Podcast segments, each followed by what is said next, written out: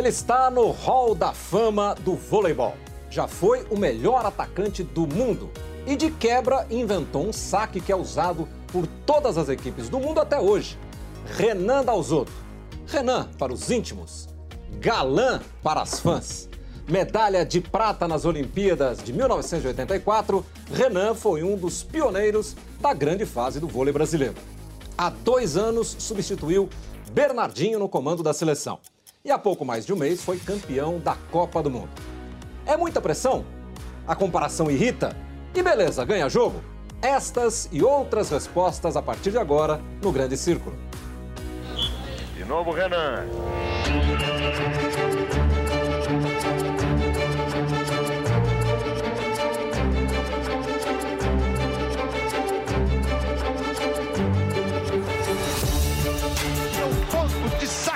Ponto de vontade, um ponto de dignidade do Renan. Uma medalha histórica. Nossa primeira medalha de prata num esporte coletivo. O Brasil é tricampeão da Copa do Mundo de vôlei masculino. E para sabatinar o Renan no Grande Círculo neste mês, nós montamos aqui uma seleção de jogadores, ex-jogadores, especialistas, enfim. Começando aqui com a Tereza Cristina, que é sambista, é cantora, mas quase foi jogadora de voleibol e é uma grande fã do Renan, diz que tem uma coleção de autógrafos do Renan lá.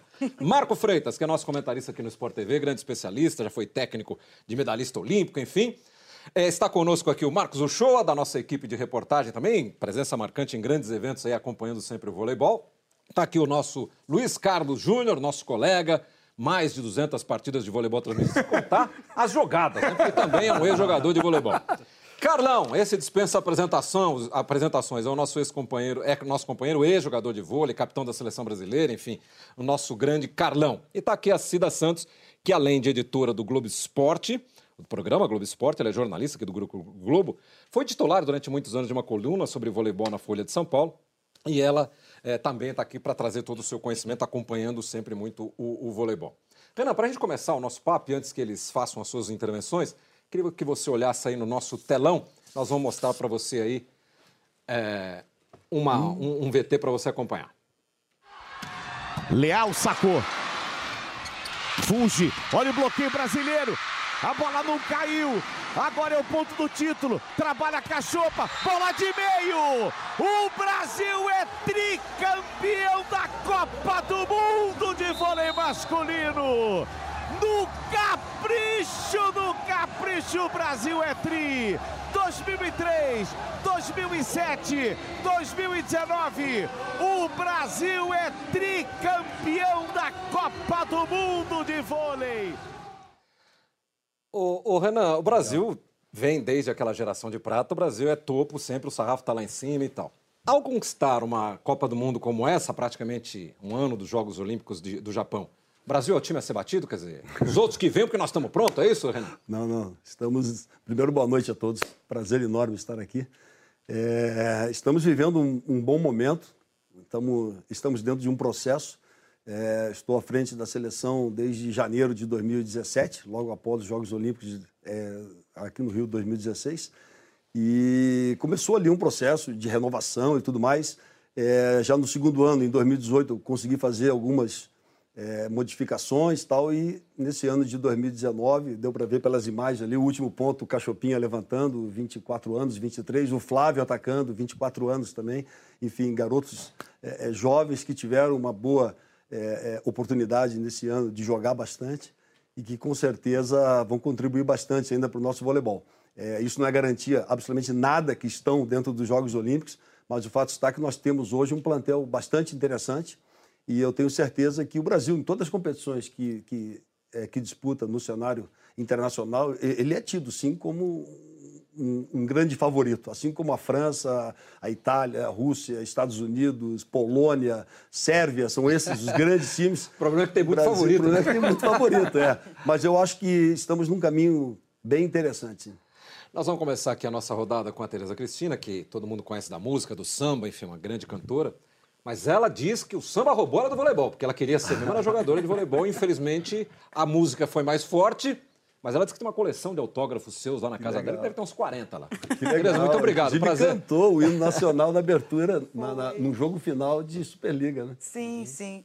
Na verdade, assim, eu, eu comecei a gostar de vôlei no, nos anos 80, 80, 81, muito por conta do Renan. É, o Renan era um, um ídolo, assim, um jogador completo.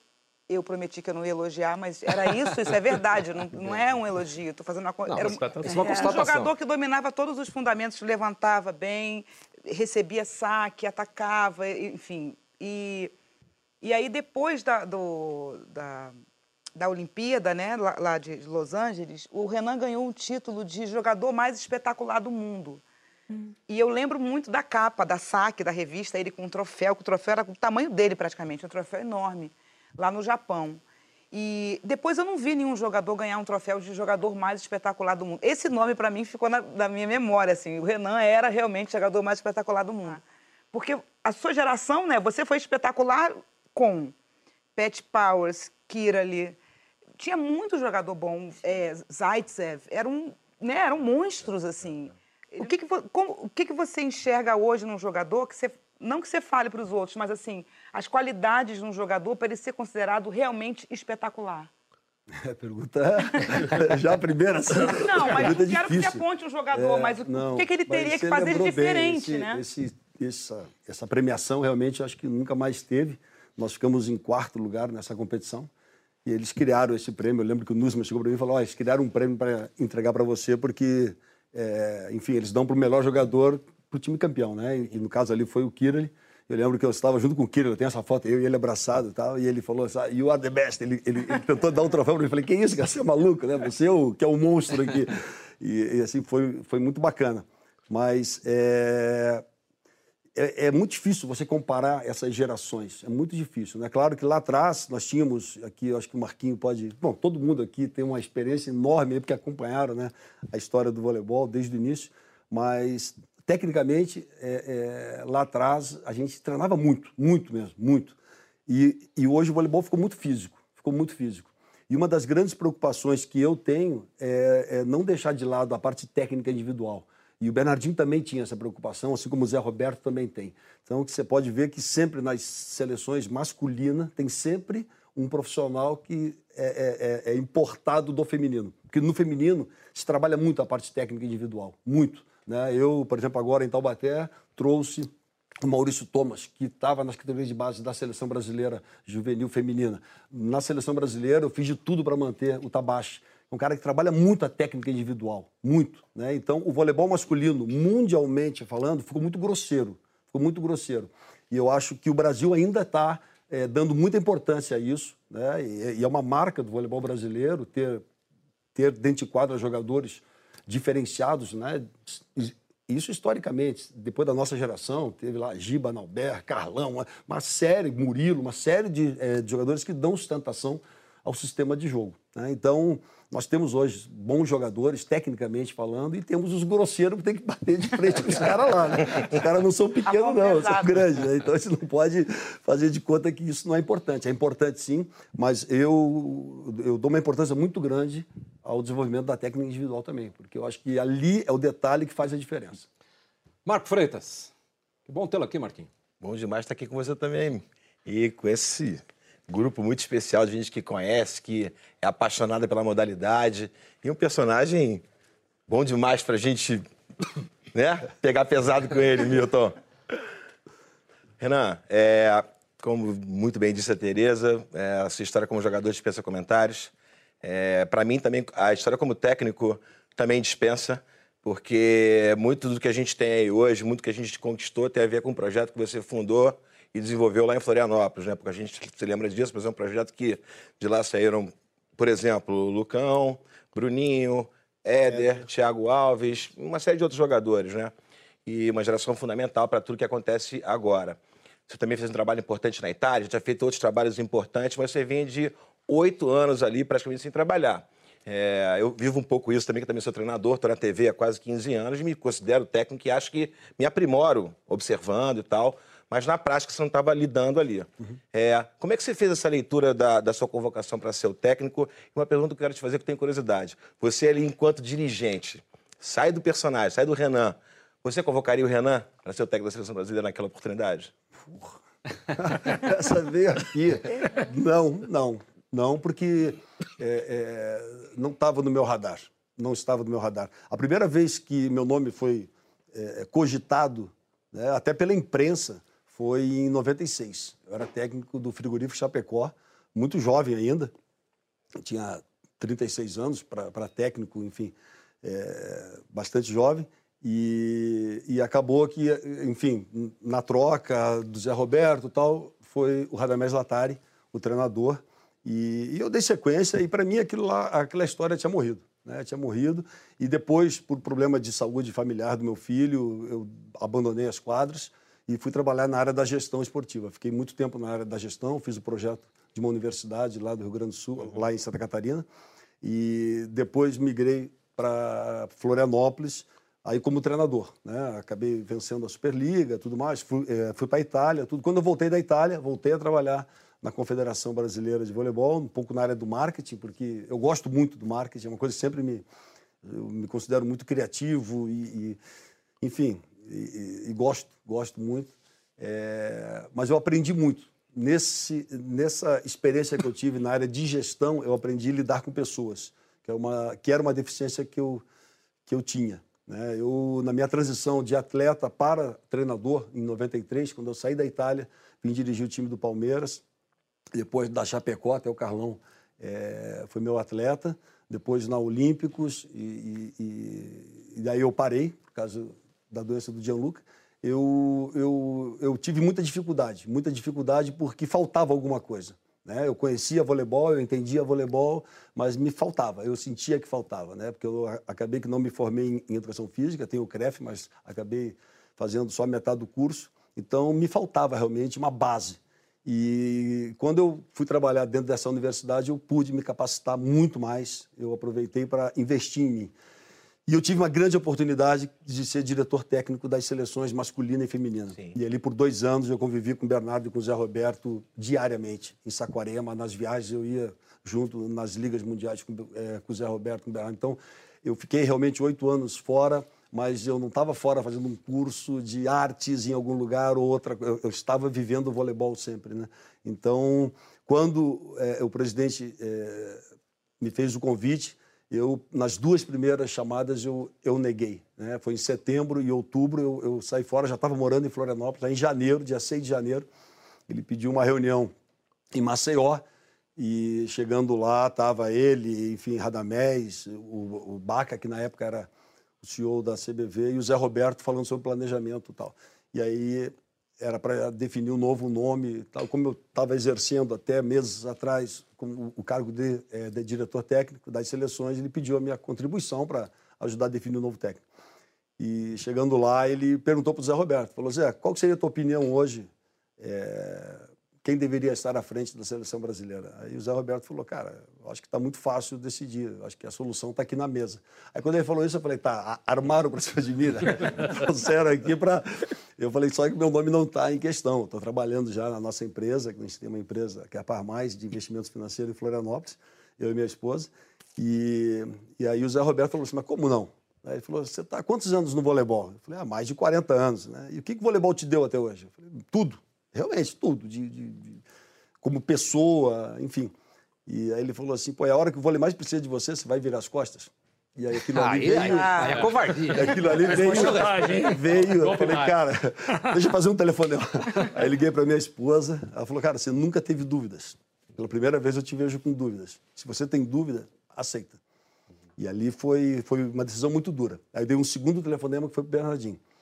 Bernardo, ele falou, mas tem a possibilidade? Eu falei, tem, cara, pela primeira vez. Tal. Ele falou, cara, eu não vejo problema algum, tal, não sei o que, tal. Eu falei, então estou indo jantar contigo. Peguei o avião, do mesmo dia, Saí de Maceió, fui para o Rio, jantei com o Bernardo. E aí falei, cara, eu preciso que tu esteja próximo. Eu preciso que você esteja próximo, porque assim como, eu até falei com ele, em 2000, quando o Bernardo saiu do, é, do feminino para o masculino, em 2001, depois dos Jogos de, Aten de, Sydney. de Sydney, ele assumiu, ele me pediu para fazer essa transição, estar junto com ele, né, próximo ali. E eu fiquei, naquele ano eu fiquei acompanhando os treinamentos de e, e as competições, tá? eu falei, cara, eu preciso de você, tudo. Tá? Mas eu sabia que ele estava vivendo um conflito muito grande. O Bernardo viveu um conflito enorme né, para tomar essa decisão, porque está no sangue dele isso aqui, é uma coisa impressionante, sabe? E, e aí eu, eu aceitei por isso, porque eu achei que eu poderia né, dar conta é, é, dessa, dessa, dessa responsabilidade. É, era o momento, talvez, porque justamente pós-Jogos Olímpicos, eu, eu, disse numa entrevista, falei que eu jamais, né, se fosse um ano ou dois anos depois, jamais eu não seria irresponsável, não faria isso com o voleibol, porque eu precisaria ter um tempo para me adaptar e tudo mais. Enfim, é, foi uma pressão muito grande, foi uma, foi, foi uma luta para correr atrás e tudo que mais. Bom que você aceitou. É bom que você topou. É, eu, eu, é, uma, é uma. Você sabe que é um desafio enorme. Né? Nossa grande missão é realmente vencer os Jogos Olímpicos em Tóquio. A sequência aqui é o, é o Marcos do Show, mas eu queria só pedir licença, o Show, vou abrir um parênteses aqui. Já estava na nossa pauta, mas como você antecipou, nós temos hoje certamente uma audiência muito grande de gente que não é ligada diretamente ao voleibol, né? Porque esse é o primeiro grande círculo que a gente faz com o voleibol, né? É bom que a gente também diga. Pela... Estamos inaugurando a nossa quadra aqui de voleibol é. no centro do grande círculo. Queria que você contasse um pouquinho a história do seu filho, que você já citou duas vezes, até o seu afastamento em função da doença dele, uhum. só para a gente é, localizar as pessoas que ainda tá. não conhecem tá. a história. Tá, eu estava, era minha, é meu terceiro ano como treinador em Chapecó. Eu fiquei dois anos no Palmeiras, aí fui para Chapecó em 90 e 95, em 1995. E aí, no primeiro ano já, você estava lá em 96, né, Carlão? 95. Um ano depois. 96. É. Eu jogava na frente. E aí, meu filho tinha dois anos, nasceu em 93, e em janeiro, 29 de janeiro de 96, é, ele apareceu com umas manchinhas roxas. Nós estamos vendo ele aí com você. E aí, né? é, é o Gianluca, esse aí. Hoje está com 26 anos. Ele apareceu com as manchinhas e tal, eu fiquei encucado com aquilo, pedi para o médico fazer um exame e aí foi diagnosticado com leucemia, leucemia linfóide aguda de alto risco. E aí o presidente da Chapecoense, da Chapecó na época, era o Plínio da, é, Plínio da Videnense, o Maninho, que foi presidente da Chapecoense até hum, pouco tempo, era o presidente do frigorífico Chapecó também, depois foi vendido. Foi uma pessoa maravilhosa, maravilhosa. Eu saí do hospital, quando eu cheguei em casa, obviamente, destruído, eu e minha esposa, nosso primeiro filho com dois anos, porque na época a gente sabia que era uma doença que, que tinha pouca chance né, é, de cura, inclusive nosso amigo e saudoso Bebeto, o irmão dele tinha falecido também de leucemia, então ali para a gente era o fim. E aí, a gente, quando chegou em casa, o próprio Maninho já tinha feito minha mala e falou: vai para o aeroporto que o avião está te esperando, vai tratar em São Paulo. Mas o time, eu falei: não, ele esquece o time, o time vai para São Paulo depois é, com você. Você não precisa voltar. Então ele foi assim, ele mandou o time para São Paulo depois. Né? A sede do time veio para São Paulo? Pra, é, foi para São Paulo. Fez parceria depois na Portuguesa e depois em São Caetano. E, e nós fomos para São Paulo né, com ele. E, na época, eu estou lançando um livro agora, dia 2. Ah, que legal. E eu conto essa história. É uma história muito assim particular porque foi um grande aprendizado também para mim ali. Né? E eu lembro que a gente, eu e minha esposa, a gente realizava para o avião cair, sabe? Mas a gente falou, cara, meu piloto não tem nada a ver com isso. A gente sabia o que nós vamos fazer sem ele e tal, né? Eu acho que quem tem filho pode imaginar né, o desespero. E aí ele internou naquele dia mesmo e foram quase três anos de um, de um, tratamento muito intenso, foram 40 e poucas transfusões de sangue, 25 internações, e por duas vezes o médico chamou a gente e falou é, vocês sempre souberam que a doença é muito grave e tal, daqui para frente pratiquem a vossa fé, né? Ou seja, então assim, eram, eram momentos, foi aí foi quando eu parei de, eu, eu ainda tentei na Olímpicos ser treinador, mas não dava dando, não dava para conciliar, passar a noite no hospital, treinar e não dava, não tinha como. Aí foi quando eu falei que deu, vou cuidar da minha família e fui morar em Florianópolis. Então foi esse, foi. E hoje ele está bem, graças a Deus. É, é qual, qual dos tá dois ótimo. ele é? De cá, né? É de cá. Esse direito, aqui, esse aqui é o mais velho, o Gianluca, e o mais novo que nasceu. É, porque muita gente falava o seguinte pra gente, né? E eu acho que é até legal passar isso. Muita gente falava assim: tenha logo um segundo filho, né? Porque se você perder ele, Cara. E a gente dizia, não, nós vamos ter o segundo filho quando ele tiver alta. Então a gente teve um foco muito grande, assim, muita, muita determinação mesmo no tratamento dele, na cura. E, e aí, quando ele recebeu a alta final, a gente imediatamente teve o segundo filho. Claro que lá em São Paulo congelamos o cordão umbilical para se caso, porque poderia ter uma chance ainda de voltar nos próximos 10 anos. E hoje está, graças a Deus, está ótimo. Ele teve só uma sequelazinha que foi um pouco de altura, ele perdeu. O pequeno é bem mais alto que ele. Né? E o pequeno não quer nada com voleibol, só quer saber de música. Né? E ele é apaixonado por voleibol, mas ficou com menos de 1,80m, 1,70m e poucos. E aí foi estudar, hoje trabalha na empresa também como engenheiro de produção. E vamos combinar que também não é baixinho, né? 1,74m não chega a ser baixinho, né? o show, por favor.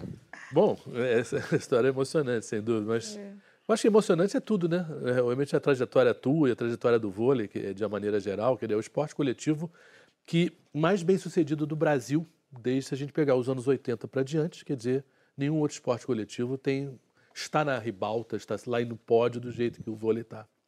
Mas quando você começou, não era nada disso, né? Verdade. Dizer, quando você estava, e isso eu acho, num país do futebol como é o nosso, quer dizer, a decisão de ir para um outro esporte não é uma decisão fácil, um esporte, esporte coletivo. E a década de 80, ali, quer dizer, a década de 70, quer dizer, não era uma década de, do Moreno, né, capitão da, da seleção, quer dizer, a gente estava ali em oitavo, em sétimo a nível mundial e era o, o, o, o vôlei brasileiro era isso, era sétimo, oitavo, era o que dava. E você vem nessa onda né, de 80 em diante, onde, claro que teve Atlântica Boa Vista, claro que teve um dinheirinho, mas, mas é difícil explicar numa coisa ou duas. Parece que faz uma conjunção astral em que aparece uma geração, aparece você como jogador e outros também brilhantes. Você, naquela hora que a, que a coisa começa a aparecer, porque você também muito jovem, você, eu vou fazer isso de uma vida, disso aqui? Naquela hora era muito improvável imaginar que aquilo poderia ser uma vida, né? Como é que foi para você botar todas as fichas numa coisa que teoricamente era um mau negócio? Aí tem a figura dos pais, né? É, eu, minha primeira convocação foi em 76 para um sul-americano. Eu fazia é, o segundo grau e, e fui maravilhado, conheci o Rio de Janeiro, enfim. Em 77 eu fui convocado para a seleção brasileira adulta para jogar uma Copa do Mundo no Japão. E, e a coisa começou a acontecer, né? Só que voleibol, eu jogava no clube ganhava lanche e de vez em quando um tênis. Enfim, era isso, né? E, só que chegou uma hora que eu entrei na faculdade. Em 78 eu entrei na arquitetura, que era meu sonho ser arquiteto. E, e aí em 80, nos Jogos Olímpicos de Moscou, nós, é, eu era banco, eu, Bernardinho, Amauri e tal, Xandó. E eu lembro que nós estávamos jogando contra a Polônia. E aí nós estávamos perdendo 2 a 0 o Paulo Russo trocou o time, botou a garotada e a coisa foi. Fizemos um 3 a 2 fantástico, não sei o que lá. E na arquibancada estava um personagem junto com o Nusman, que era o Braguinha, Antônio Carlos de Almeida Braga. E falou: Eu quero fazer um time e eu quero essa garotada aí. né? Então ali começou a surgir né, os primeiros investimentos e tudo mais. E aí veio o convite para morar no Rio de Janeiro, e aí foi aonde o meu pai falou: Renan, eu, eu, eu acho que é, você tem condição de trancar a universidade por um tempo, ver, sentir o terreno. né? Eu tenho como segurar a onda por mais alguns anos, porque eu não tenho condição de te mandar para fora do Brasil como você já foi aqui. Eu já tinha ido, enfim, para Bolívia, Peru, Japão, Estados Unidos, tal, enfim, para a China. E aí ele falou, eu dou aí um prazo de dois, três anos para a gente, só que foi muito rápido. Em 82, em 81 nós já fomos terceiro da Copa do Mundo no Japão. 82 vice-campeões, campeão do Mundialito, no Maracanãzinho, e vice-campeão mundial. Ali foi a, a grande virada. Né? Ali foi a grande virada. E 83 daí teve do campeão pan-americano, jogo no Maracanã. no Maracanã, com 96 mil pessoas, pagantes, Uhum. 96 mil pagantes. E teve um fato muito emblemático, muito emblemático. Assim, a gente olha para trás, né? às vezes eu paro para pensar um pouco, né? Pô, tudo que foi construído e tal. Eu lembro que vôleibol era isso, era mais uma modalidade. Não, não tinha repercussão alguma, ginásios vazios, enfim. E eu lembro que nós morávamos ali na, na- no Corte Cantagalo. Morava junto eu, Marcos Vinícius, Roese, é, é, Leonídio e tal. E eu dormi, eu era no segundo andar, embaixo de uma quadra de esportes. E aí eu acordei num domingo, né? Perto da janela, assim, com uma garotada jogando, né? Montanaro pro William, o William levantou, Renan, ponto do Brasil. Cara, estão falando da gente. O que, que é isso, cara? Até então, era, in... era impossível acontecer aquilo. Aí eu olhei assim, ó, e os caras jogando vôlei, falando os nomes de- ali dos atletas. Eu falei, caramba, que coisa impressionante, né? E aí começou a cair a ficha, que realmente o voleibol começava a ganhar um espaço assim fantástico, né?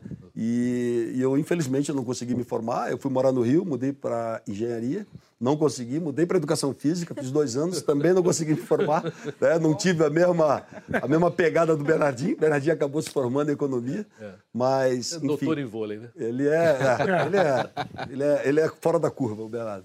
E aí, enfim, é, é, mas valeu a pena. Valeu a pena tudo e é o que você falou, cara. Foi uma aposta muito grande daquela geração ali de realmente. é, foi um. Pessoa, atletas, treinadores e gestores que acreditaram numa coisa, num projeto e transformaram aquilo num, num grande sucesso, numa, numa Mas que inventaram né, o vôlei no Brasil, de certa maneira, né? É, é, tem, um, tem, uma, tem, um, tem, um, tem um episódio bacana que eu conto no livro, que é uma coisa assim, eu sempre digo que experiências vividas pelas mesmas pessoas, aprendizados diferentes, né? Então, assim, a gente teve um, um momento, um- uma reunião que para mim foi muito emblemática, que o Nusman, na época, era presidente da Confederação de Vôlei, nós estávamos todos reunidos num palco e aí tinha trocado toda a comissão técnica, logo após os Jogos Olímpicos de Moscou. E aí veio, então, o Bebeto Freitas, Brunoro, o Jorjão, o Major Paulo, que hoje não é mais major, é, é coronel, é quase general, não sei. É, o major, lá em cima a gente chama ele carinhosamente de major ainda. Eu lembro que o Nusma chegou e falou o seguinte, olha, nós estamos começando o primeiro planejamento, isso em 81, o primeiro planejamento estratégico do esporte brasileiro, e para que esse grupo aqui, daqui a quatro anos, era 81, 82, 83, 84, nós vamos estar disputando a primeira medalha de ouro em Jogos Olímpicos. Aí quando ele falou isso, todo mundo riu, né? Falou, esse cara é maluco, voleibol, tipo, uma medalha, isso não existe, tá fora. Né? O Interna voleibol vai figura. lá para aprender, vai lá para pegar experiência, né? Sempre. E aí eu lembro que muita gente começou a rir, brincar e tal, e ele deu um tapa na mesa. Ele deu um tapa na mesa e falou: se alguém aqui não acredita, por favor, pode levantar e sair. Todo mundo garoto, né? Falou: opa, vamos pagar para ver o que é esse negócio de planejamento estratégico e tal, tal, tal. E o fato está que quatro anos depois nós estávamos disputando uma final olímpica. Sem, sem querer interromper aqui a sequência, porque o Luiz Carlos. nós- Já que nós estamos falando da seleção, a gente está vendo aí aquele, os seis mosqueteiros, né? nós vamos mostrar a- a- o- a- um pouco da, da Olimpíada de 84, que foi esse salto brasileiro, essa disputa da final. E o Brasil ainda luta. O passe de Renan. William. De Bernard. Passe no bloqueio americano. Bate dentro. Ponto americano. medalha de prata. Uma grande vitória do vôlei brasileiro. E você vê aí, no detalhe, os jogadores brasileiros. A torcida está toda com vocês. Ela reconhece a luta, a dignidade com que vocês lutaram. Narrador da época, Luiz Alfredo. Essa Olimpíada foi um grande aprendizado para o nosso, é, nosso voleibol, porque nós é, é, falhamos em algumas coisas. Né? Era uma equipe jovem, uma equipe técnica jovem. Nós sabíamos jogar voleibol tecnicamente muito bem, mas nós estávamos atrás ainda com algumas, é, principalmente o lado é, é, de, de- de- o lado emocional, né? é, é, o lado tático, e isso evoluiu muito. Isso evoluiu muito, muito, muito mesmo dentro do esporte brasileiro, pri- é, principalmente no voleibol. E muita gente pergunta: ah, os Estados Unidos entregou o primeiro jogo para depois. Não, ninguém entrega jogo à Olimpíada. Olimpíada, não, não, não. Garanto que não. Eu já, eu já eu fiz uma, tive a oportunidade de fazer uma, uma, uma longa entrevista com o Kira para o Sport TV. Eu já tinha convido com ele nos Estados Unidos, já tinha feito essa pergunta fora ali e tal. E eles sempre disseram exatamente o que você está falando. Eles disseram o seguinte: que vocês deram para eles ali o melhor presente que eles poderiam ter. Ou seja, uma atuação espetacular, impecável, de onde eles tiraram toda a análise para uma preparação Verdade. de final. E eles, muito avançados nessa questão tática, já da tecnologia na época, fizeram daquilo ali o caminho para vencer daquela forma na final. Exatamente. Exatamente. Lembrar para Mas- aquele espectador que eles não sabem, né? O Brasil ganhou de 3 a 0 dos Estados Unidos na fase E anterior. detalhe, que e precisava perdeu de 3 a resultado, 0 né, na final. quer dizer, Por isso ficou esquisito, certa Precisava. E precisar que não foi um assim, ele- o Brasil entrou precisando ganhar dos Estados Unidos daquela forma para poder seguir vivo na competição. Ainda tinha essa pressão, numa Olimpíada em Los Angeles, nos Estados Unidos. Mas, mas eu queria fazer uma interferência, porque o Brasil precisou ganhar porque aí o Renan falou que houve falhas e houve. Houve uma briga, não foi? Jogo antes da Coreia Aham. e aí você, ah, o Brasil perdeu, eh, foi uma surpresa perder da Coreia, aí teve que entrar para ganhar, né? Aí complicou tudo, não Mas foi é, isso? Então, eu acho que isso foi, esse foi um grande aprendizado. Nós tivemos Sim. problemas internos. Sim. Isso aí acabou é, é, vindo né, a público, mas, é, é, mas problemas que poderiam, hoje, seriam facilmente Sim. contornados. Facilmente contornados, né? Por profissionais que estão dentro de um staff técnico. Né? Lá era tudo em cima do Bebeto, bastante jovem, na época eu tinha 24, ele tinha 34 anos. Ele, ele tinha 34 anos. E, e- e- e foi um grande aprendizado para a gente, tudo aquilo ali. A gente viu que não valia a pena. E muitas coisas novas acontecendo, patrocínios particulares acontecendo durante a competição. Durante a competição. Hoje, o atleta, a seleção é totalmente, é totalmente Hum, blindada. Mas você totalmente. acha, por exemplo, que se não tivesse tido esse problema e vocês tivessem ganhado da Coreia, talvez eh, tivessem ganhado o título? Porque aquele jogo que foi a vitória poderia ter sido na final. Quer dizer, a história podia ter sido outra, não É, o podia? esporte é bacana por causa disso. né? Não, não, eu sei, mas é, é, eu Se acho que por esse vale... caminho, Não, por não, não, aquilo, isso é mas muito- porque vale Claro, a reflexão outra- que houve, que houve é, é, questões, é, é, é, enfim, falhas que todo time É, tem, que sim, vocês também estavam em primeira Olimpíada, é, é, a, a- a geração, né? Sim. Mas talvez a história pudesse ter sido outra, né? Bem, Cida, só complementando o que a Cida está né? falando, Renan. Vou falar porque eu passei por isso depois. né? Eu entrei na, na geração de vocês. Você viveu. né? E isso nunca neguei. Comecei a jogar vôlei por causa de vocês. E isso que ela falou foi muito importante. E eu não peguei um clima muito bom quando eu cheguei. É. né? E em função dessa briga, Bernard não se falava com o Montanaro, Montanaro não falava com o William, e, enfim. É, E um pouco depois é, dessa conquista, né, você viu o que aconteceu aí. Não era o teu caso. Eu acho que tu era um cara mais apaziguador, nunca se meteu muito nesses problemas. Mas eu, como jovem, chegando na seleção, me deparei com esse problema. Eu, eu vivi um problema bastante é, é, interessante nos Jogos Olímpicos, que foi o seguinte: eu era titular né, da seleção brasileira. 15 dias antes, nós fizemos um amistoso contra a Alemanha, é, em Salvador. E eu torci meu pé, assim, bem feio. Torci o pé e, na época, não podia mais trocar atleta. Aí o Salvador ou Bebeto. Recife?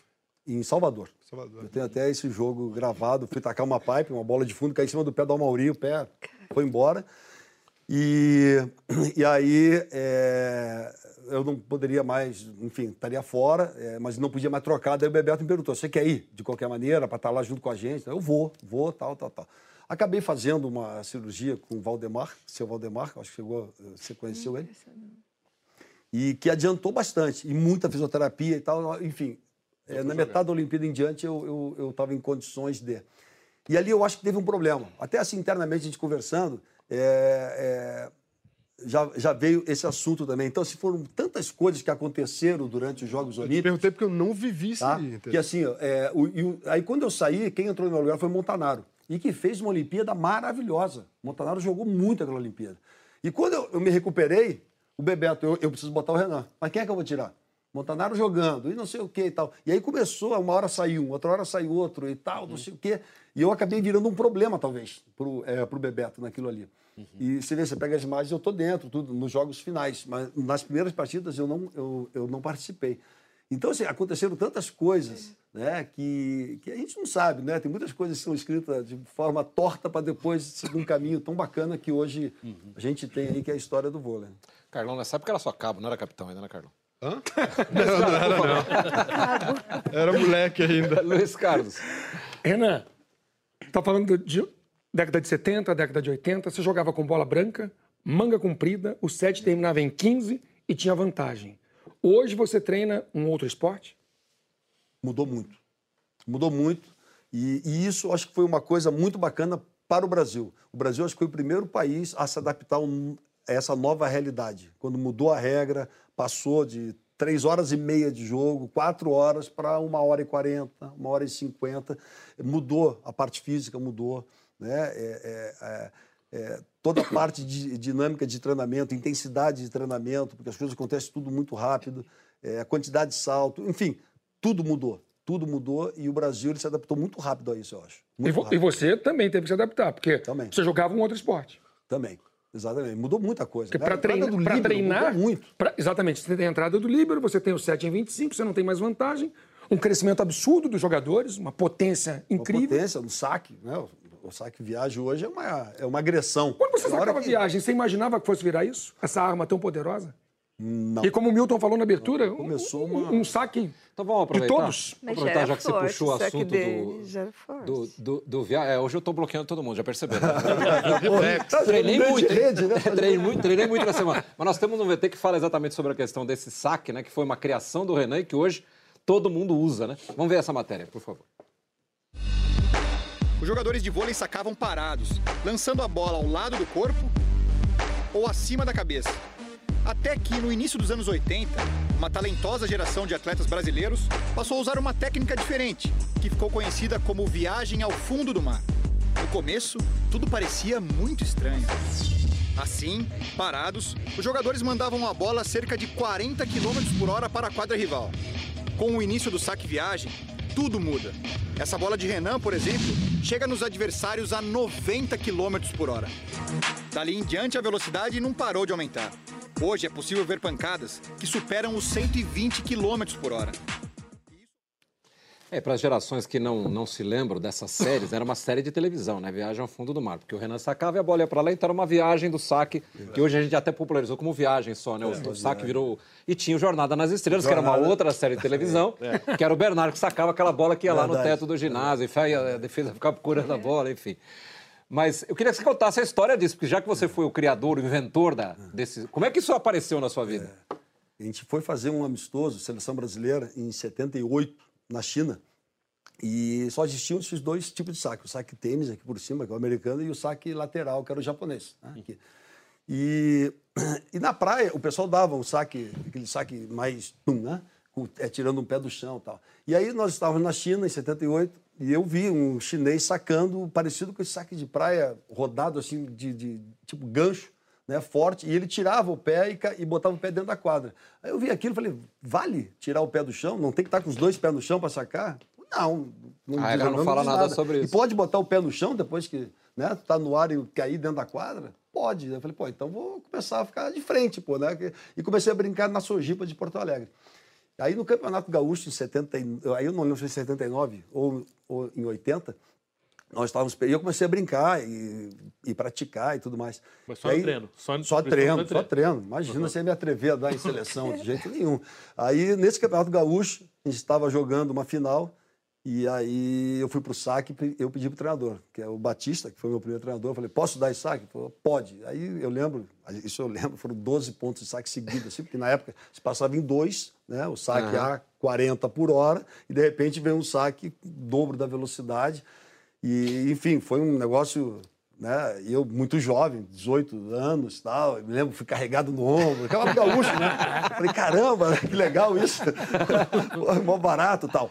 E aí é, começamos a, a, Eu comecei a dar na seleção, imediatamente o William também e o Montanaro, logo em seguida, começamos a dar tal. E a primeira vez que eu dei de, de, em uma competição oficial foi em 82, no Mundial, contra a República Tcheca, que era a Tchecoslováquia na época. Nós estávamos perdendo o jogo. Falei, Beto, eu vou dar. Ele falou, pode dar. Eu falei, ah, é agora que eu me consigo. Aí eu fui lá e pum, no meio da rede. Esse aqui é o detalhe. Aí eu fui lá. Esse aqui é o detalhe do, do, do, saque, dessa questão que a gente coloca como se o Renan tivesse inventado. É como se a gente dissesse que o Thomas da Polônia inventou o ataque do fundo nos anos é. 70. Uhum. A diferença é que, eventualmente, isso acontecia. Um jogo aqui, acolá, existem registros desse tipo de saque. Já me contaram que no final dos anos 60, 70, de vez em quando só que os primeiros ah, numa Olimpíada, no Campeonato Mundial. Não, ia sistematizar. Né? Efetivar o saque, é, se tornar uma arma efetivamente. E passou jogo... a ser uma arma de ataque, inclusive. Né? Exato. Né? Deixou de ser uma reposição de bola para ser uma arma de ataque. Hoje, hoje, na disputa do cara e coroa, muitos times escolhem sacar primeiro. Só para a gente completar nossa roda aqui, porque a Cida fez uma intervenção aquela hora, mas ficou, ficou devendo uma Ah, pergunta.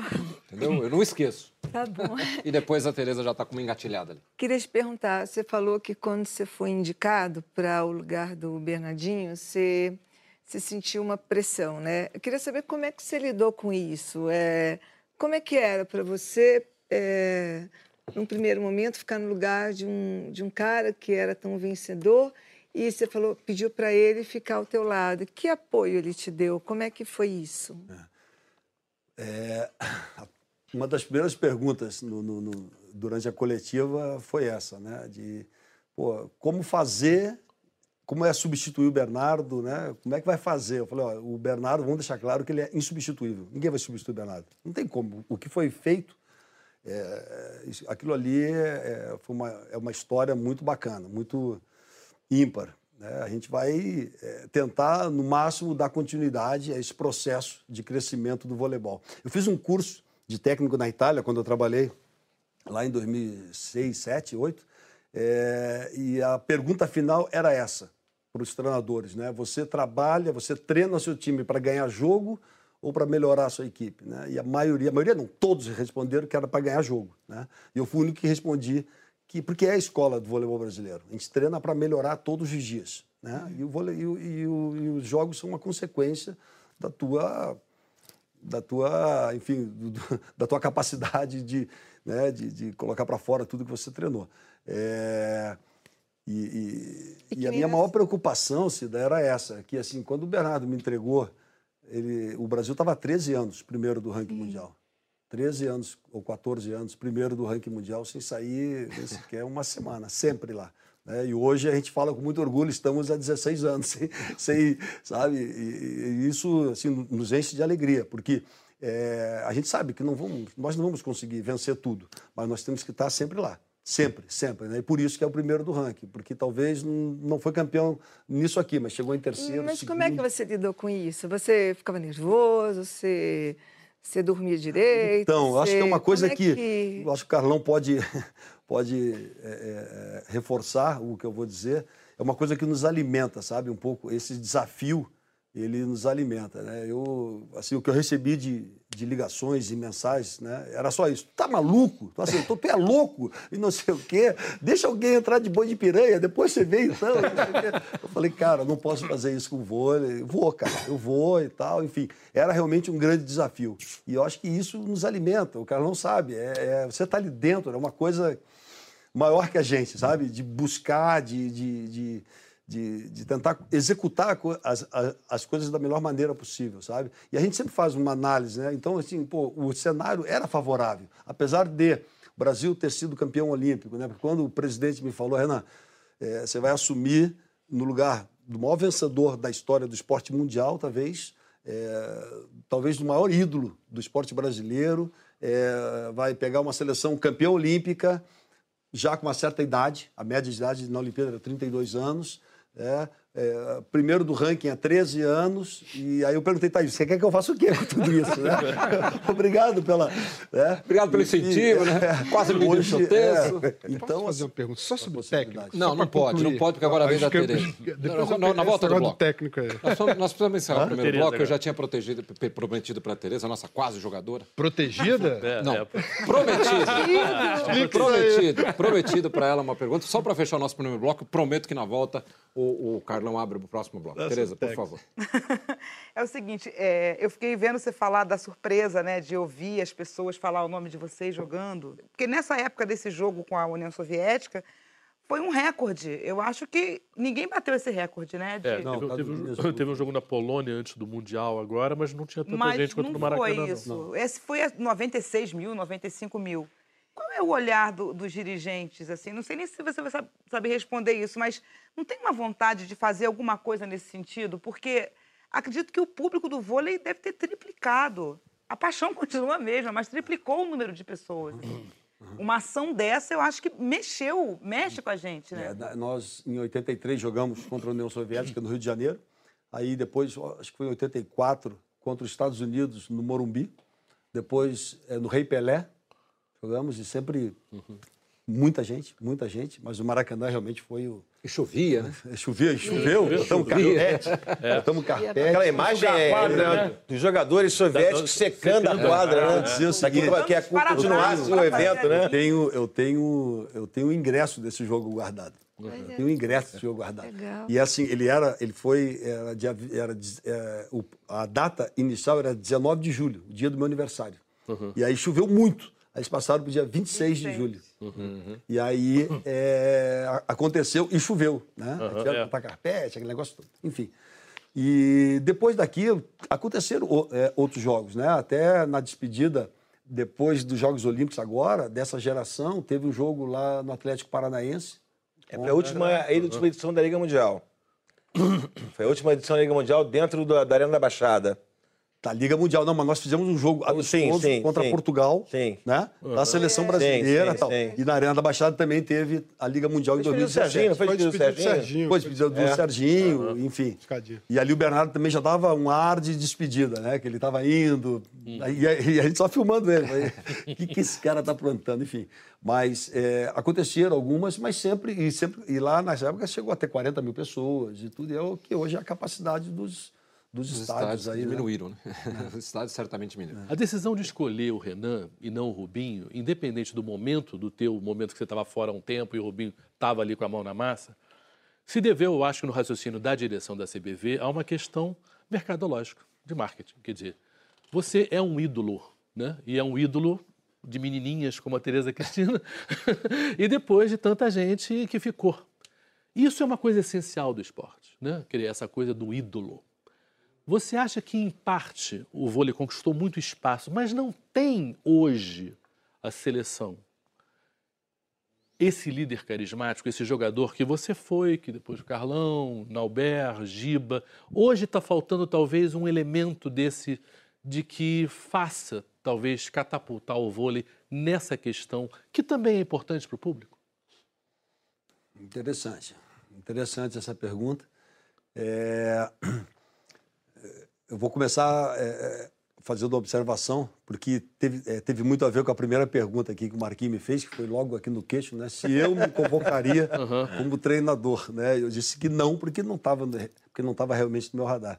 E eu acho que a preocupação da direção da CBV também foi um pouco isso, né? De é, colocar uma pessoa que tivesse uma representatividade no sistema como um todo de voleibol, porque realmente é, é, ocupar aquele espaço né, de um profissional como o Bernardo não é fácil, não é fácil, não é fácil. E, enfim, é, e alguém que tivesse um pouco de, dessa gestão de pessoas e tudo mais, né, que é uma coisa que eu acabei é, evoluindo muito quanto a isso, assim, e, e, e talvez é, é, pegar essa transição aí de uma seleção campeã olímpica para começar a construir novamente, né? Hoje a gente estava na Copa do Mundo lá com quase 60% de garotos que não estavam nos Jogos Olímpicos, né?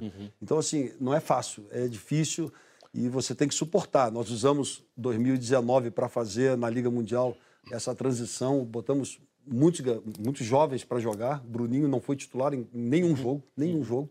Né? O Cachopa jogou até o final e, e- e foi muito bom isso para ele, o Flávio, o Alain, enfim, e o Mike. E, então essa transição foi muito importante nesse ano pré-olímpico. E, e eu acredito que é, é, nós temos bons valores como atletas, é, se tratando de. Assim, eu vejo que eu estou muito próximo a eles, garotos que, que, que têm um, um carisma muito grande hoje com o público também. É, é, é, seria até injusto esquecer de alguns aqui, mas o Bruninho é um garoto admirável. Lucarelli está tendo uma função fundamental. Ele ficou um ano fora da seleção brasileira por uma lesão, que foi em 2018.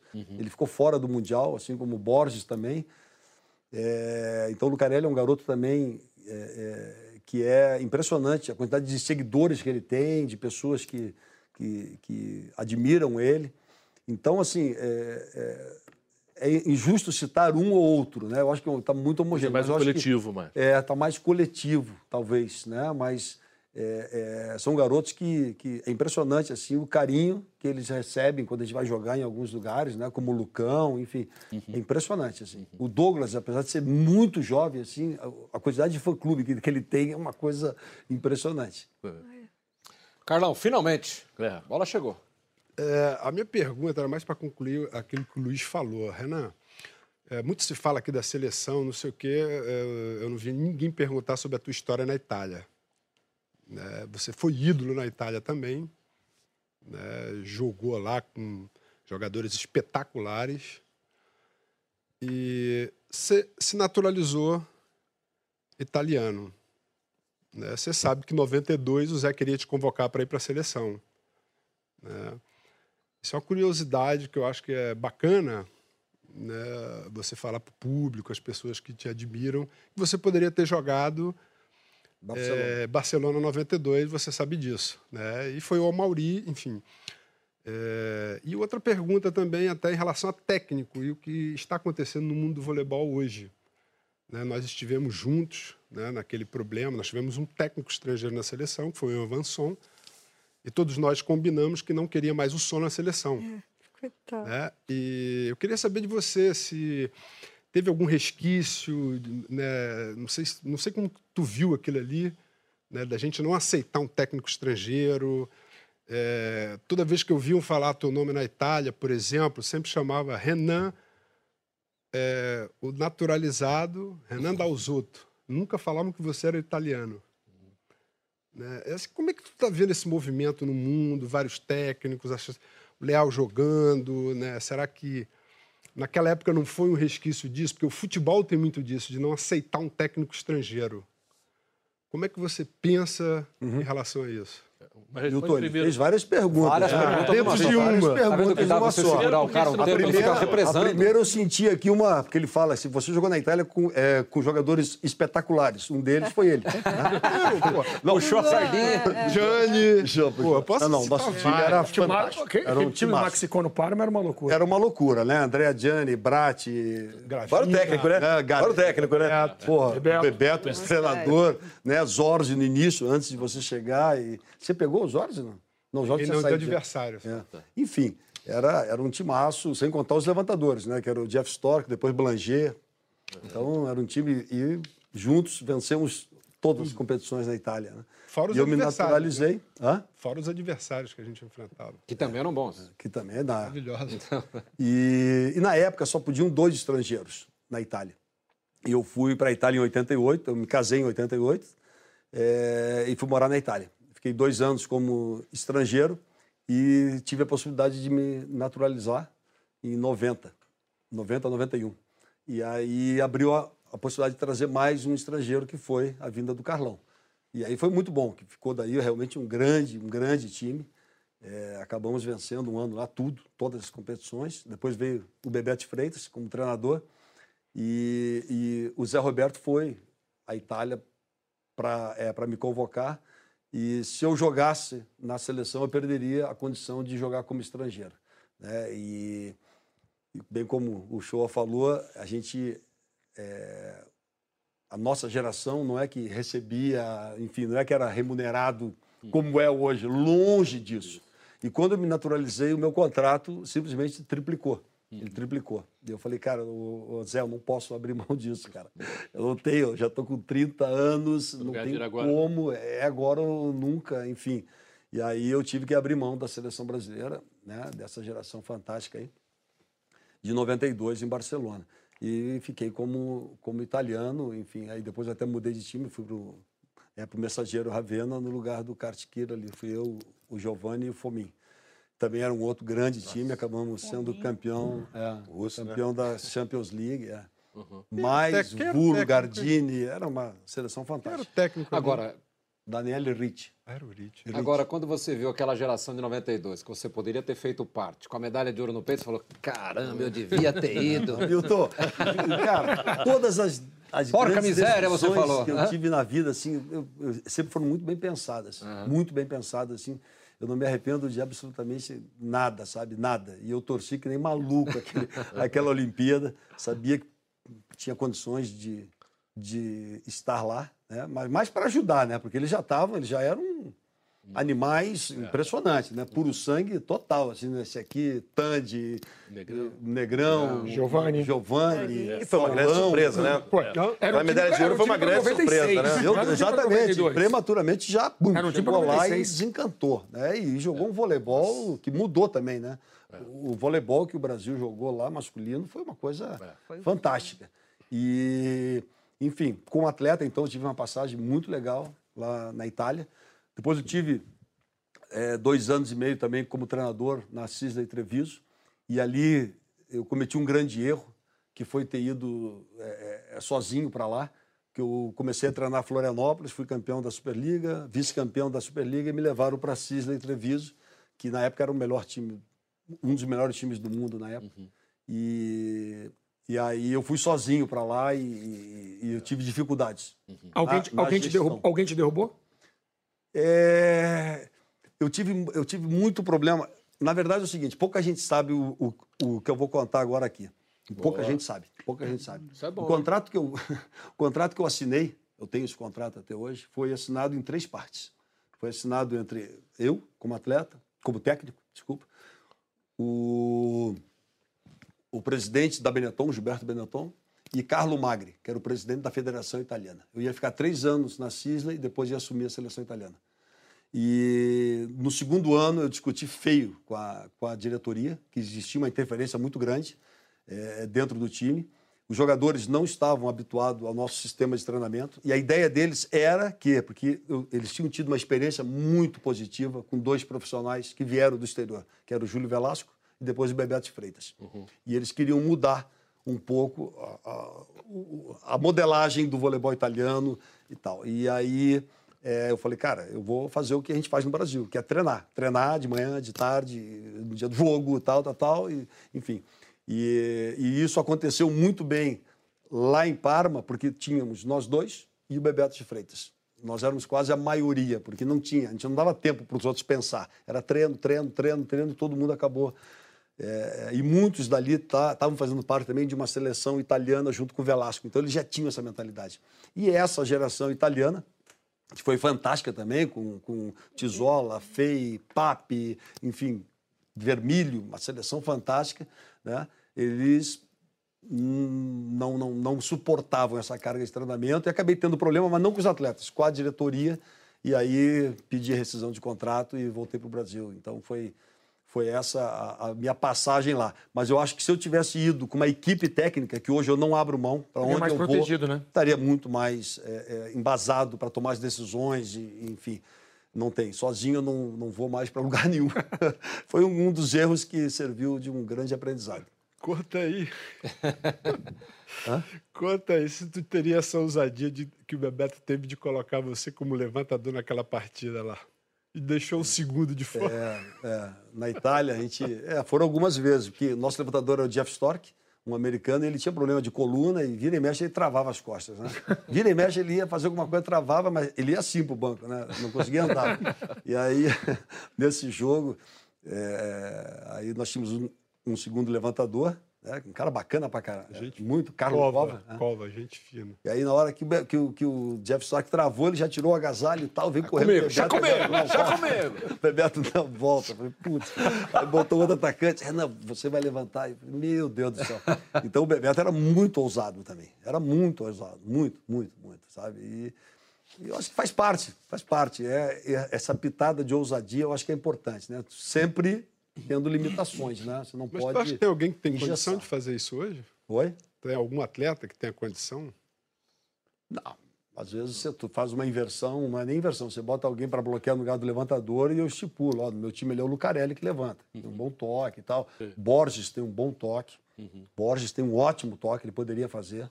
Maurício Borges, um cara extremamente habilidoso. Renato, tem um- uma curiosidade. No Mundial de 2018, no jogo contra a Rússia, em determinado momento, apareceu uma segunda bola na quadra. Aí, qual que foi a tua intenção? Foi sem querer? Você jogou? O que, que aconteceu? Você foi Boa. até Foi punido suspenso pela. É. Tem algumas coisas que a gente se que que arrepende na vida, que é uma É. coisa. é, foi uma grande besteira que eu fiz. Mas o que, que você pensou na hora? Assim? O, o, que bom que você perguntou isso. É. Obrigado. É. É, é assim, eu, eu, a minha família estava lá. Minha esposa, Analisa, o Gianluca e o Enzo estavam lá.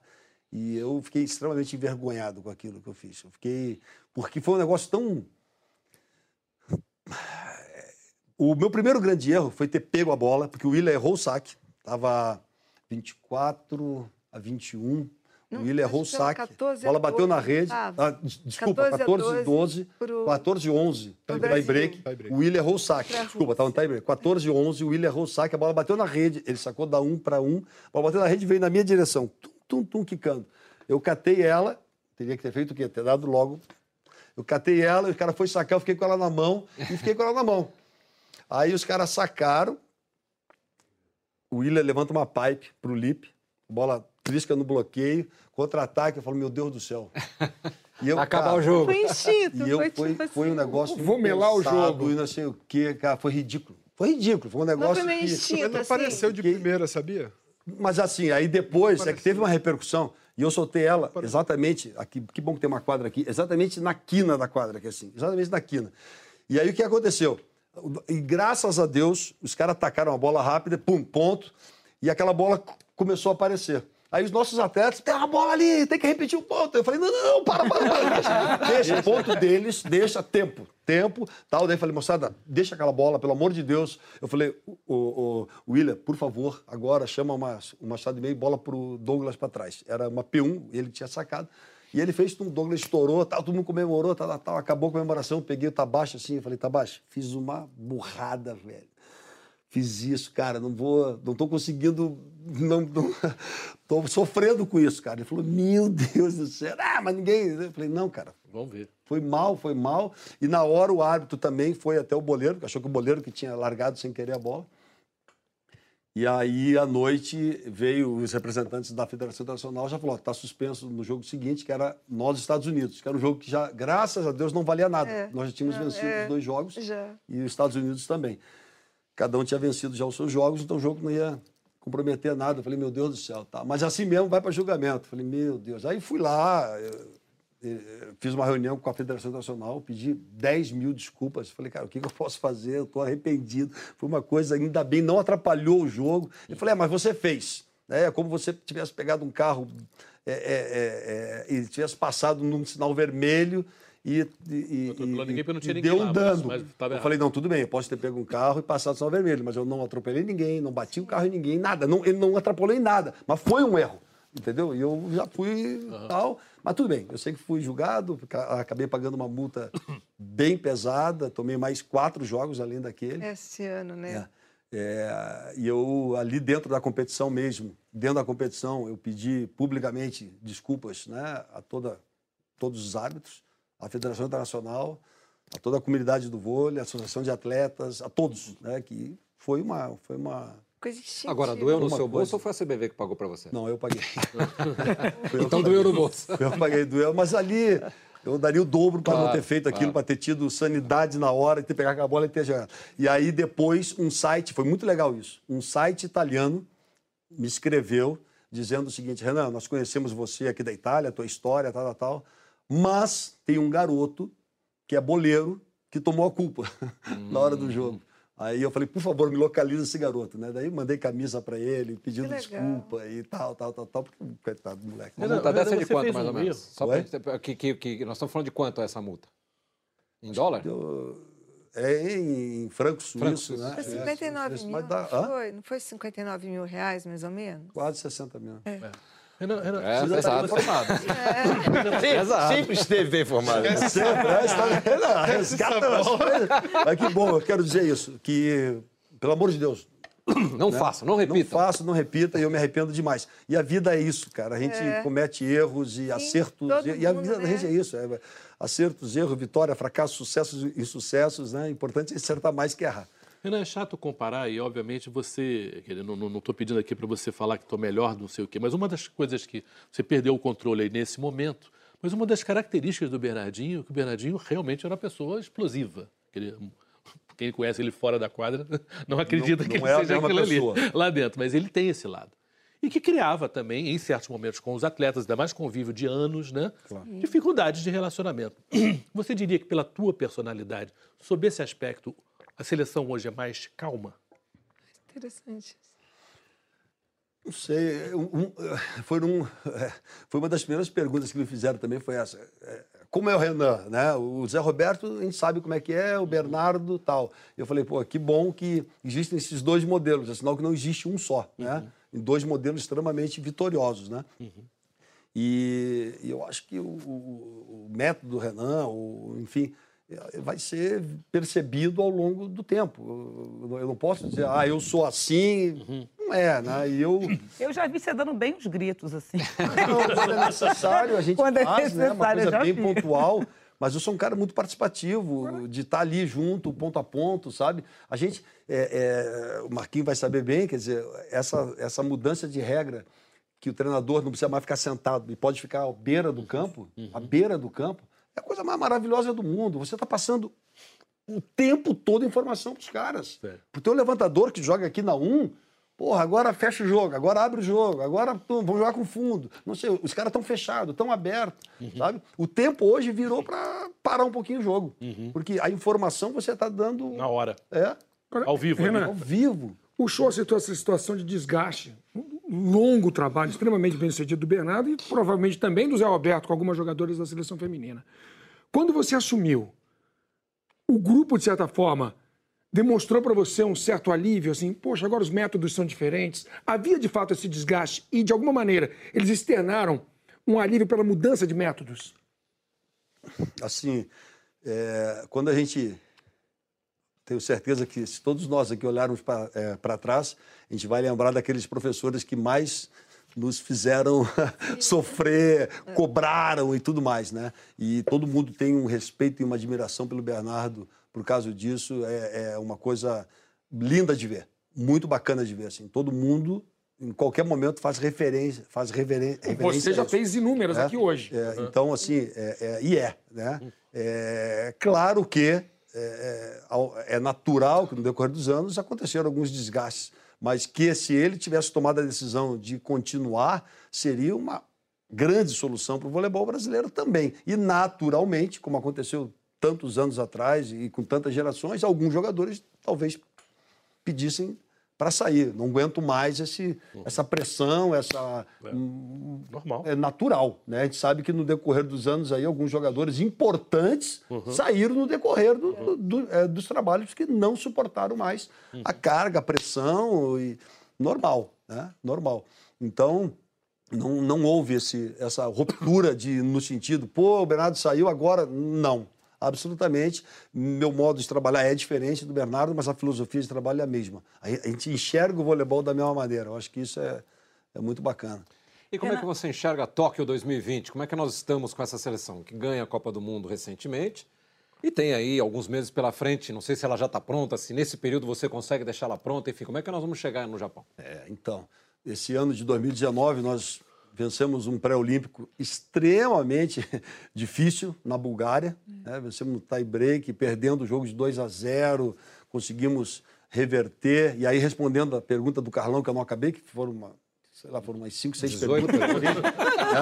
Dizer que naquele jogo ali é, é, foi, foi, foi muito legal ver a, a, a posição também, eu vou falar também, porque todos né, reagiram de uma maneira muito positiva, do Leal. Ah, eu ia O falar. Leal, o Leal, ele naquele jogo ali, nós estávamos de 2 a 0, ele foi o primeiro a falar, pessoal, eu não quero perder esse jogo. Ele- eu- eu- nós sentimos que ele falava com o coração, sabe? Nós não vamos perder esse jogo, né? Nós vamos morrer ali dentro. Ele falava em português meio arrastado assim. Aí o Maurício Souza também veio e tal, e o Lucão estava machucado, tentamos colocar ele em jogo, não dava. Enfim, o Wallace saindo sangue dos olhos, assim, foi, foi, foi, foi, foi muito impactante. Mas escutar dele, ele poderia ter tirado o time de campo ali e foi muito, foi muito impactante aquilo ali, acho que para todo mundo também. Né? Então, respondendo isso, Carlão, respondendo a, a, a, completando daquelas uma, uma daquelas perguntas, eu acho assim, é, o mundo está globalizado. O mundo está globalizado e, e aquela rejeição que nós tivemos com o som, não foi porque ele era estrangeiro, foi com os métodos de treinamento Eu dele. citei todo né? mundo porque a gente Foi, não foi- queria foi mais o ele, método né? de treinamento Não dele mais que o voleibol começou a despencar. É. né? Ele era contra a parte física, por exemplo. Ele era contra a parte física. Nós, baixinho e não sei o quê, né? não tinha como, né? E nós começamos a ter resultados ruins. Inclusive, foi com ele, foi uma das primeiras, eu vou dizer que não foi a primeira, porque eu já tinha tomado um 15 a 0 do Thomas quando eu tinha 20 anos, o polonês. Tomei um 15 a 0 da Polônia. 15 a 0. 15 a 0 na Era época. campeão olímpico, campeão Não, mundial bem, na década, né? 15 a Não, e o 0. pior, que, era- pior, que, pior que, voltar um passo atrás, nesse jogo a Polônia botou o time reserva para jogar contra o Brasil e nós ganhamos o primeiro set. Aí saímos. Ah, Vou explicar também, né, voltou o time, Para as pessoas voltou poderem o time entender. titular. 15 a 0. Porque tinha vantagem naquela época, né? Tinha vantagem, exatamente. Então foram 15 pontos É. E nós perdemos 15 a a 0 seleção brasileira daquela geração, perdemos um 7 15 a 0 para os Estados Unidos. E ali foi, para mim, deu, né, você lembra desse episódio? E resolveram Nós passar saímos do vestiário, falou, tô fora, não dá, não vou acabar minha carreira assim, eu vou me retirar, tal, tal.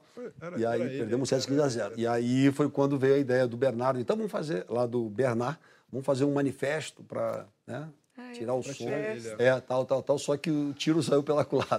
Tiraram foi Saiu. Estamos vendo o Jornal Nacional. vendo- E aí o Bernardo, quem que faz a carta? Aí ninguém. Eu falei, "É, eu escrevo, não tem problema nenhum. Aí eu escrevi lá, prezado presidente, tal, tal, por aí, por isso, por isso, por isso, por isso, tá ok. Aí chegamos no Brasil, Bernardo, ó, já entreguei na mão do, Nusma, tá tudo certo. Hoje à noite ele já vai, ah, já vai anunciar. Beleza, aí eu tô vendo o. Jornal Nacional. Tô todo mundo. Tá, tá, tá, tá, tá, Atenção, atenção. Cai toda a seleção brasileira devido a esse manifesto. E aparece a minha carta ali. Eu falei, caramba, minha letra ali. né? Eu falei, que isso, né? Da mão aí. E aí, não, é. E aí vê, aí Mas todo mundo assinou ali. Tava todo mundo. Não, todo mundo estava de acordo, mas era minha letra, cara. Eu olhando ali, eu fiquei indignado, né? E aí, enfim. E aí, Só depois o passou um tempo. do Bernard o ficou de fora depois. É, Você depois. E esse é, uma, é um dos arrependimentos que eu tenho. Ele Porque ele estava junto e nós não brigamos por ele, Não. em 88. Né, O Bebeto voltou, né, teve a época dos intocáveis, Uhum. aquele negócio todo, e aí ele deixou o Bernard e a gente, ali a gente falhou, a gente devia ter, E por que, ter que ele ficou fora? Não entendi o Bernardo. problemas políticos. Não sei. Problemas políticos. Ali já começava a ter um desgaste. Já tinha um racha. Já, já tinha, já tinha um desgaste grande e tal, e a gente ali, enfim, foi só. Mas Tóquio está chegando. Mas para os não iniciados né, no voleibol, o Leal é um brasileiro que nasceu em Cuba, né? E se naturalizou, enfim. Hoje é um Exatamente. jogador importante da seleção. Acho que a Teresa ia É, perguntar sobre ele, né? Eu queria perguntar como, como, como é que eles receberam assim o Leal, porque o Leal joga muito, muito e não rola um ciúminho assim, não sei. Ele é um, ele é um É reforço. um problema, né? Não, assim. não rolou Ele é um reforço fantástico. Ele é E tem uma espetacular. coisa muito bacana, eu não vou falar dos outros que se naturalizaram no mundo afora. Vou falar do Leal. O Leal se naturalizou por serviços prestados. Ele não casou com ninguém, ele não teve filho, ele... Não recebeu um dinheiro para se naturalizar. Não. Ele, se ele entrou com um processo né, na justiça pedindo a cidadania brasileira por ter sido bi, tricampeão mundial pelo SADA, por ter sido campeão brasileiro, por, ter por serviços prestados. E, e isso é digno, é muito legal. Né? Isso é muito legal. E ele foi muito, ele foi muito corajoso. Porque quando eu chamei ele, eu falei, Leal, seguinte, o Bruninho está vindo da Itália, eu vou dar dois, duas semanas para ele, que já há alguns anos que ele não tem folga. E eu corri um risco muito grande ali. Eu estava indo com o Cachopa e com o Tiaguinho, os dois titulares, para jogar a primeira etapa na Polônia, contra a Polônia, Estados Unidos, depois do Japão. E, e acabou que perdemos uma partida só em toda a fase classificatória. Esse ano foi muito legal. Nós jogamos 45 partidas, vencemos 41. Foi assim, no- mais de 90% de aproveitamento. Assim, foi, foi um ano muito legal. E o Léo foi muito corajoso, porque quando eu chamei ele, ele falou: Renan, eu não quero folga, não. cara." Ele falou: não quero folga, não, eu quero vestir essa camisa. Eu quero vestir essa camisa. Eu falei: então você vai sair da Polônia e vai esperar a gente. Você vai sair da Itália e vai esperar a gente da Polônia. Ele estava no aeroporto há cinco, seis horas, esperando a seleção brasileira ali, já com a camisa do Brasil. todo mundo, tá todo mundo que entrava, ele vinha, dava a mão. Oi, tudo bem? Tal, tal. Houve alguma resistência? Uma coisa. Por parte do zero, grupo. Zero. Nem anterior. Pré, sim. Pré houve. Pré, sim, escutando na imprensa. Ah, eu não sou isso, eu não concordo. Eu, isso não é normal. Normal. Normal. normal. tiveram algumas Lá, pessoas, né? zero, zero, zero. Um cara se adaptou assim perfeitamente. O que demorou um pouquinho foi ele se adaptar ao nosso sistema de jogo, ao nosso modelo de treinamento, né? Porque ele foi criado para ser um finalizador. E na seleção brasileira, ele é também um finalizador. Ele precisa jogar, ele precisa cobrir, ele precisa passar, ele precisa defender. Né? Ele precisa dar sequência no saque, precisa ajudar no bloco, ele precisa recuperar bolas. Né? E aí aí isso demorou um pouquinho de tempo. Então alguém defendia, tipo o Bruninho defendia, ele era o mais próximo, ele saía da bola, porque alguém tinha que levantar para ele. Né? E hoje não, hoje ele entendeu e ele sai, ia, e vem. e Mil-. Milton, Milton falou de Tóquio. Lucarelli e Leal jogam juntos? Hoje, sim. Lucarelli eh, foi uma surpresa fantástica, porque o Lucarelli era o nosso finalizador mor. É o cara que, né, com uma pegada e tudo mais, e ele entendeu a função que ele deveria ter na seleção brasileira. Tanto que no início do ano, os dois não estavam jogando juntos. Era Maurício Borges, que, é um exímio passador, o Ou- Douglas... Ou, ou Douglas. Você ou tinha Maurício ou Douglas, exatamente. Leal ou Lucarelli. É. E aí o Lucarelli começou a treinar que nem maluco, começou a treinar é que nem maluco tal, e começou Segurou- segurou o a passe. segurar muito. E o Leal evoluiu muito também no passe. Então hoje é uma possibilidade realmente real. Um líbero ou dois? Hã? Um líbero ou dois? Como assim? Vai levar um líbero ou dois? 12 só Tem posso como, levar um. né? Com 12, Só né? posso levar um. Eu só posso levar um. E aí. Por isso que na Copa do Mundo ele já jogou Já. efetivo, né? E- e fazer foi muito bem. Fez muito bem pra ele jogar dessa muito forma. bem pra ele. É uma questão emocional, né? Fez muito bem para ele. Tá mais tempo dentro da Bem, mas quadra. Isso já fazia parte do Planejamento. desse plano de ação. Essa última competição, ele já sabia que ia jogar direto. Que ia jogar. Só a última partida que jogou o Mike né, contra a Itália, jogou o Mike. era campeão, Já estava. momento. Renan, na tua Só, primeira... essa, só para. Não, vai ser a última pergunta. senão que nós estamos indo para o final do programa, mas você terá. Você, como nosso general, vai fazer a última pergunta. Não, então eu acho que a parte importante porque é o da sua expectativa em relação à Olimpíada. A gente tem tido competições aí que a gente ganha por dois pontos e perde por dois pontos. Quer dizer, o nível, quando você falou no começo do programa que tem Sérvia, que tem Polônia, que tem Estados Unidos, que tem outro, que realmente isso é verdade. A questão mental, como é que você trabalha a questão mental? Porque no final das contas, essa última bola queima, né? Queima. E isso é o que vai definir se a gente vai ser medalha de ouro, se vai ter medalha de prata, se vai ter medalha, se não vai ter medalha, que no final das contas é muito isso. Essa preocupação, de que maneira você trabalha isso? É o dia a dia, é o dia a dia, é, é a, é a cobrança ali em cada bola, a cobrança entre eles é muito importante também. Eu acho que a grande missão né, do, do, do treinador e da comissão técnica é tentar extrair o melhor deles todos os dias, todos os dias. né? E o jogo é uma consequência do que você faz ali. E jogar, e jogar competições importantes. Nós, esse ano, eh, tivemos duas provas fantásticas e sobrevivemos bem. Uma delas foi o pré-olímpico, no jogo final contra a Bulgária, perdendo de 2 a 0, consegui reverter e, e- vencer bem no tie-break. É, os caras não largavam o osso de maneira nenhuma. né? Isso é, é- é fantástico, isso é muito legal, porque quando você não se considera merecedor, ou seja, se você não deu o máximo o tempo todo, na hora mais importante você joga a toalha.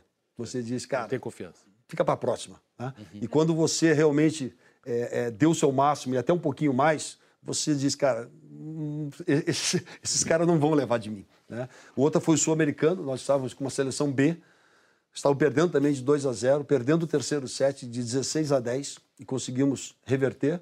E a última prova foi a Copa do Mundo, que é uma das competições mais difíceis que tem para jogar, porque são 12 seleções, você joga em 15 dias, 11 jogos, e nós jogamos praticamente com um time base quase o tempo todo, e todos eles famintos por jogar o tempo todo. A gente falava, cara, vou tirar essa. Não, cara, tô bem, tô, estão todo, tô- todos muito íntegros. tô- Então, assim, eu vejo que eles estão assim, muito focados questão de Olimpíada, questão dos Jogos Olímpicos. E cabe a nós agora fazer um planejamento, porque é, é, parece que não vai ser mais nos Estados Unidos, né? a, a- a fase final da, dessa Liga das Nações. E nós E ela termina 15 dias antes, praticamente. 15 da- dias antes. Então, esse jogos, né? plano aí, como é que nós vamos, qual vai ser o regulamento, quem pode competir, quem não pode. Isso vai ser fundamental para a nossa tomada de decisão, para quem vai pra, lá para a VNL e, e- e se são os mesmos que vão para é os Jogos Olímpicos, porque vai ser importante jogar também. Sim. E certamente jogos como esses que você citou, da Bulgária, o Sul-Americano, enfim, isso que vai te preparando para essa última bola, né? Quando você chega numa decisão olímpica com uma última bola, o time já está mais forte por causa desse tipo de jogo. Renan, eu queria que pela última vez você olhasse para o nosso telão. Nós vamos mostrar aí uma, uma foto para você. Queria saber se você identifica esse personagem. Conhece, não? É. Então vou te dar uma dica. Vou, vou ajudar, hein? Não devia, mas vou ajudar. Vamos botar uma outra imagem aí deste jovem rapaz de 24 anos de idade. Esse é o Renan. O Renan Vieira, que é companheiro nosso aqui da redação do Esporte da Globo em São legal. Paulo. E a dona Isilda, que é a mãe do Renan, Legal. ela botou o nome dele de Renan por sua causa. Porque assim como a, a Tereza Cristina, ela era tiete, ela fã do muito voleibol, legal. acompanhava o voleibol. E batizou o Renan, que hoje Isso é é nosso companheiro legal, aqui no isso é Grupo muito Globo, legal. Com seu nome exatamente em é homenagem muito- a você. Isso é muito bacana. E eu queria te perguntar se você já encontrou muitos Renans por aí pela vida em função do que você fez e continua fazendo pelo voleibol. Em 82 foi a, primeira certidão de nascimento que eu recebi, um pai dizendo, olha, botei meu filho, tal, tal, tal. E de lá para cá, muitos. E eu, eu fico muito feliz quanto a isso, porque é uma diferença muito, muito, muito significativa, assim, sabe? Porque uma coisa é você fazer sucesso, isso, aquilo. Sucesso é diferente do que você ser inspirador para um pai e para uma mãe para botar o nome do seu filho, né? Então isso para mim é uma coisa fantástica, assim, é muito muito legal. O ano passado nós tínhamos um atleta lá em Taubaté na final da Superliga, um central que está jogando em Montes Claros agora, que por sinal jogou uma barbaridade o último jogo contra a gente, que chama Renan também por minha causa. Enfim, tem aí O Renan alguns Renans. é também, por causa do Renan? Não sei. Eu também não sei, Não nunca sei. perguntei para ele. Não Mas, a, mas a idade bate com essa Bate, relação. é, bate. É, é. vários período, né? Garotos aí, e isso é, é um, não tem preço isso aí. Isso aí para mim é, é muito muito bacana. O muito seu Renan tem alguma origem de parentesco? Como é que ele foi escolhido? Não, sua mãe gostou e vai- vamos Não, de Renan. não, não, não. Renan era um médico de família, né, amigo do meu pai. E... Mas daí eu fui buscar, né? Renan é foi um filósofo francês que disse que o amor é mais alta das, das, das ansiedades da natureza humana. É o lado poético. Só que eu sei Pega alguma poesia. coisa, uma conexão. É, mas é muito legal, Milton. É uma coisa. Isso não tem preço. Não Quando a tem preço. encontra imagino que garotada não com tenha nome, mesmo. é muito legal. Renan, foi ótimo tê-lo aqui, que você continue inspirando muitas famílias, com agora com o seu trabalho como técnico, que a sua caminhada até Tóquio 2020 seja um grande sucesso, que a gente se encontre lá e possa comemorar, quem sabe, mais uma medalha. Foi um privilégio ter você aqui com a gente, nesse nosso primeiro grande círculo aqui sobre o voleibol. Muito obrigado pela sua O presença. prazer é meu. Quero agradecer a cada um de vocês, esse timaço aqui, né? São sete jogadores, seis mais o líbero. Então, fiquei muito à vontade. Foi muito legal. Obrigado pela, pelo convite. Realmente, estou muito feliz. Muito obrigado. Quero agradecer a todos os nossos. Muito obrigado, Tereza. Foi ótimo tê-la aqui. Você que. O, o samba roubou você do voleibol. Muito obrigado a todos vocês.